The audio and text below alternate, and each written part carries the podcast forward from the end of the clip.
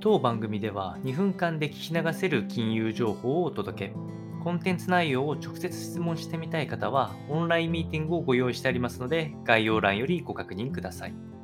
本日のテーマは、中国のアリババ、社内 AI テストにユーザーを招待したという話が出てきておりまして、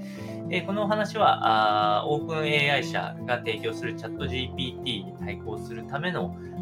施策として、え、中国の企業でいうとアリババ、その他にも、え、バイドゥも対話型 AI を自社内で、え、準備しておって、で、まあ、テスト体験とか、あとはあその設置に向けての準備をしているといった話が、えー、続報で出てきております。で今回の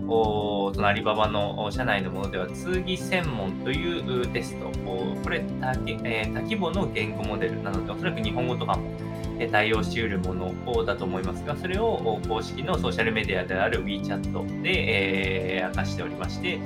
えー、アリババクラウドサミットと言われる、系の内容の発表会が4月の11日に開催されまして、え、そこで、えーと、おそらくその話が出てくるのではないかというふうに言われております。まあ、これで、えー、チャット GPT に対応する GPT-4 モデルといったものが、あ多くの企業で、先ほど話した中国であれば、バイドゥであったり、アリババで、アメリカの企業であれば、Google やマイクロソフトも導入が